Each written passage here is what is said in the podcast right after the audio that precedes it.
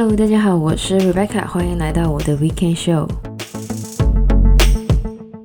那么，二零二二年来到七月，代表着呢，今年已经过了一半了。那么，虽然呢，我好像每个 quarter 呢都会说一次，但是时间呢真的过得很快。尤其呢是前几个礼拜，我感觉呢真的是咻一下就过了。我不知道这是不是因为我这个学期课业没那么重，所以呢就有一点耍废。那么大家也知道，耍废的时间总是过得特别快。那么这个礼拜呢，要来说的一本书呢，其实我看完蛮久的，但是呢，一直没有时间呢整理出来。那么这本书的中文名字呢，是哈佛 Google 行为科学家的脱单指南。英文的书名呢是 How to Not Die Alone: The Surprising Science That Will Help You Find Love。那么这本书的作者呢是这个 Logan Uri，本身呢是毕业于哈佛大学的心理系，而他呢曾经在 Google 的 Irrational Lab 里面任职，后来呢却成为了一个 dating coach，并且呢在交友软体 Hinge 里面担任科学总监。而这本书呢则是他用心理科学的角度呢来帮助天下的单身狗脱单。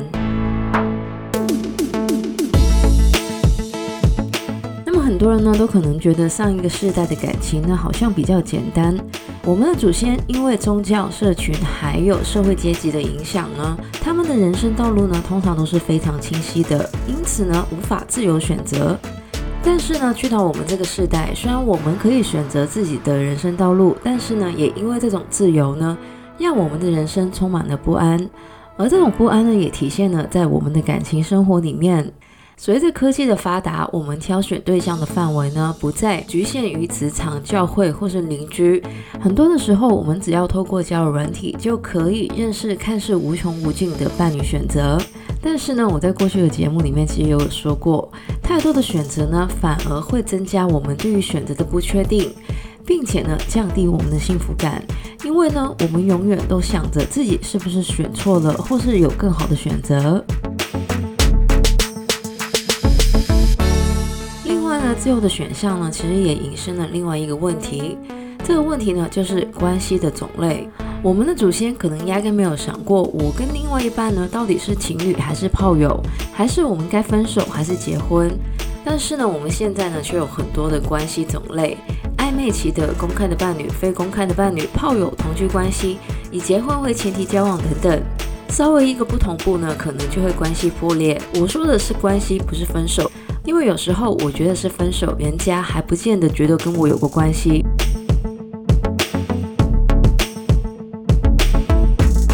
那么其实这些选择困难，还有呢，对于感情关系的理解呢，都跟我们的感情盲点有关系。而这个 Logan Ury 呢，则是把感情心态呢分为三种。那么我会把那个测试自己是哪一个感情心态的网站呢，附在资讯栏里面。那么第一种感情心态呢，就是浪漫派。他们通常呢，对于感情保持有不切实际的期待，一心想着找一个灵魂伴侣，从此过着快乐幸福的人生。第二种呢，则是完美派，他们对于伴侣呢，有不切实际的期待，希望找到一个完全符合自己所有选项的人。而第三种呢，则是犹豫派，他们呢，则是对于自己呢，有不切实际的期待，认为自己呢，还没有做好交往的准备。那么以上三种感情心态呢，很明显都对不同的东西有不切实际的期待，不管是情感伴侣还是自己。而要打破自己的感情盲区呢，其实就需要转念。像是浪漫派要认知到感情呢，其实不可能是一帆风顺的，而是需要共同努力经营的，并且呢，不要被社交媒体的假象所蒙蔽，因为呢，没有人会把吵架的事情呢放到 Instagram 还有 Twitter 上面。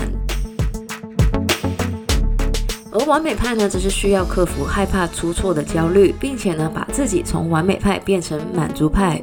完美派很容易就会挑剔自己的选择，这也是为什么我一直说完美主义呢是很拖后腿的原因。而满足派呢，则是会为自己的选择找优点。那么最后呢，犹豫派呢，是对自己有不切实际的期待，也就是他们总觉得自己还差一点点呢，才能遇到真命天子或是天女。而也就是这种犹豫呢，让犹豫派呢一直。在准备去约会的路上，却没有真正的去约会。而对于犹豫派来说呢，实际的行动呢是最好的转念，给自己一个期限或是目标呢，都是一个很好的方法。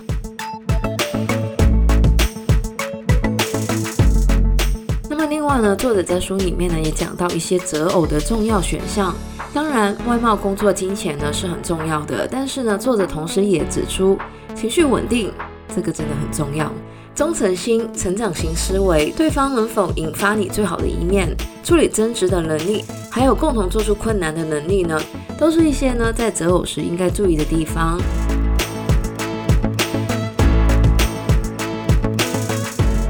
当然，这本书的作者呢，作为这个交友软体的科学总监呢，其实也有提到关于如何使用交友软体。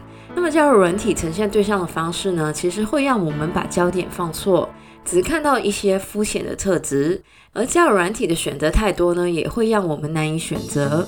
而虽然交友软体呢有很多的缺点，有时候呢甚至会有诈骗的情况，就像我之前有讲过的 tina Swindler 一样。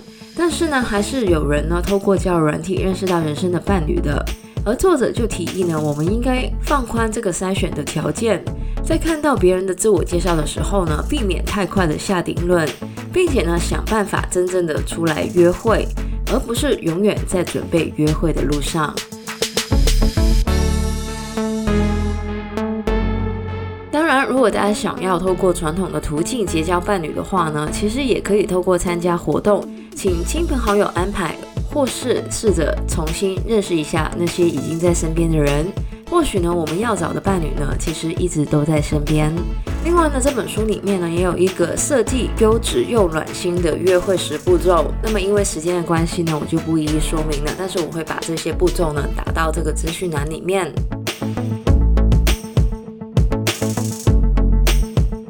那么如果大家成功约会的话呢，那么恭喜你了。但是呢，不要高兴得太早。其实呢，很多人都会有一些关于恋爱的小迷思，像是呢，一定要跟对方一见钟情。拜托，现在偶像剧都不这么演了。或是呢，觉得有爱情的火花呢，就代表可以长长久久的。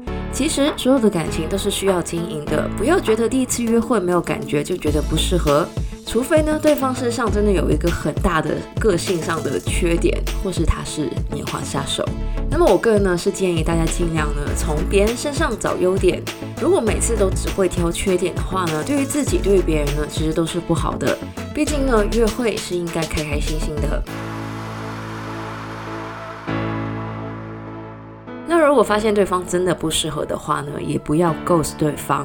那么 ghosting 或是 ghost 呢，就是约会之后就。人间蒸发了，不管对方有什么缺点，大家都是成年人，合则来，不合则不是去，不合就好好告诉对方，有礼貌的把话说清楚。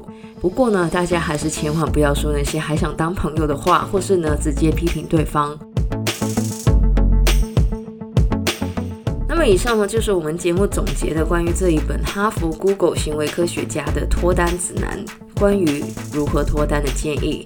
当然，其实后面呢还有关于怎么确定关系、什么时候分手，还有怎么同居的讨论。但是呢，我怕节目太长，大家不愿意听。那么虽然呢，我也不是什么两性关系的专家，不过呢，这本书的确蛮有趣的。当然，如果大家对于两性的题目有兴趣的话呢，也可以留言跟我说。不过呢，虽然说有另外一半跟自己分享生活很好，但是呢，一个人过好自己的生活呢，其实才是最重要的。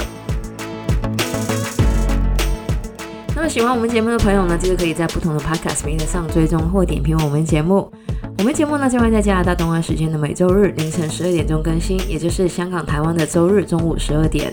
希望大家有个美好的周末，谢谢大家收听，我是 Rebecca，我们下个礼拜再见，拜拜。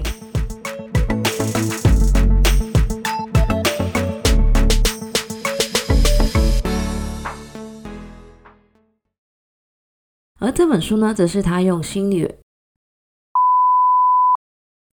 我们的祖先因为宗教、社群还有社会阶级的影响呢，他们